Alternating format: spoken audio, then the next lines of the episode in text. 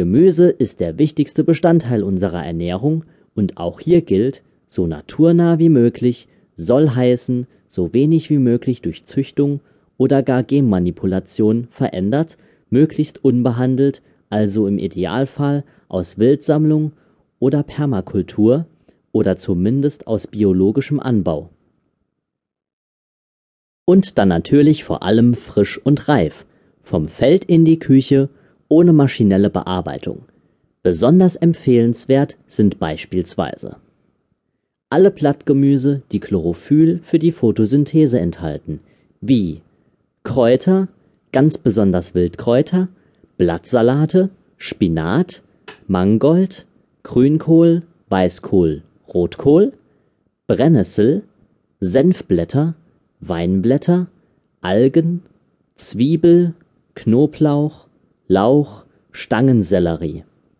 Gemüse von Blüte, Frucht oder Trieb wie Artischocke, Blumenkohl, Brokkoli, Tomate, Paprika, Chili, Aubergine, Zucchini, Gurke, Spargel, Endivien. Wurzelgemüse sind zum Teil mit Vorsicht zu genießen, da viele auf reinen Stärkegehalt gezüchtet wurden. Dennoch zu empfehlen sind Ingwer, Kurkuma, Karotten, Meerrettich, Rettich, Radieschen, Sellerie, Topinambur. Wenn es nicht übertrieben wird, auch noch Rüben, rote Beete, Süßkartoffel.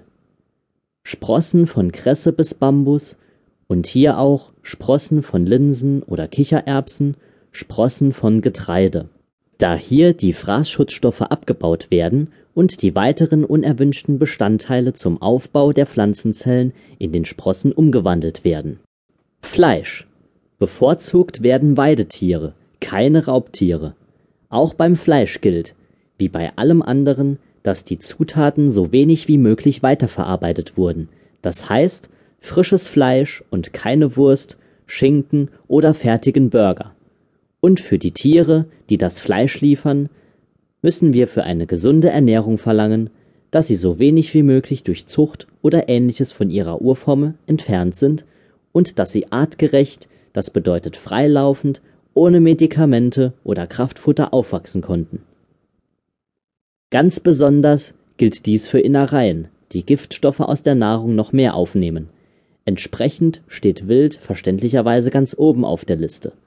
Hirsch, Reh, Wildschwein, Hase, Kaninchen, Ziege, Lamm, Strauß, Gans, Ente, Pute, Rind, Huhn, Schwein. Die Liste ließe sich mit Känguru, Antilope und Bison fortsetzen oder mit verschiedensten wildlebenden Vögel oder Nagetieren, aber diese sind bei uns eher nicht verfügbar. Paläogegner führen auch immer wieder Würmer und Insekten an, die die Steinzeitmenschen vermutlich nicht verschmäht haben, doch die überlassen wir den Liebhabern. Fisch. Beim Fisch und Meeresfrüchten tun wir uns deutlich leichter als beim Fleisch oder Gemüse. Fische werden nicht vergleichbar überzüchtet, selbst die Lachsforelle ist noch recht eng mit der Urform verbunden.